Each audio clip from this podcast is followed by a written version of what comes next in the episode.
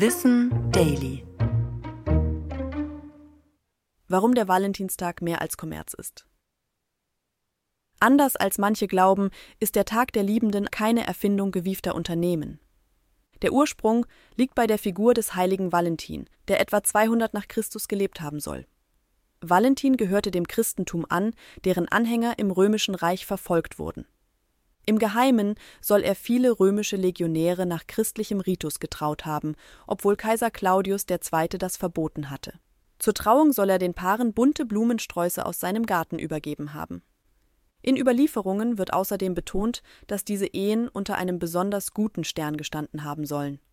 Aufgrund seines öffentlichen Bekenntnisses zum christlichen Glauben wurde Valentin an einem 14. Februar von römischen Soldaten hingerichtet das Datum wurde zum christlichen Gedenktag, der sich bereits im Mittelalter weit verbreitet hatte. Im 15. Jahrhundert gab es in England beispielsweise den Brauch, Valentinspaare zu bilden, die sich kleine Geschenke oder Gedichte schickten. Diesen Brauch nahmen englische Auswanderer mit in die USA. So lebte er nach Ende des Zweiten Weltkriegs durch die in Deutschland stationierten US-Soldaten auch bei uns wieder auf.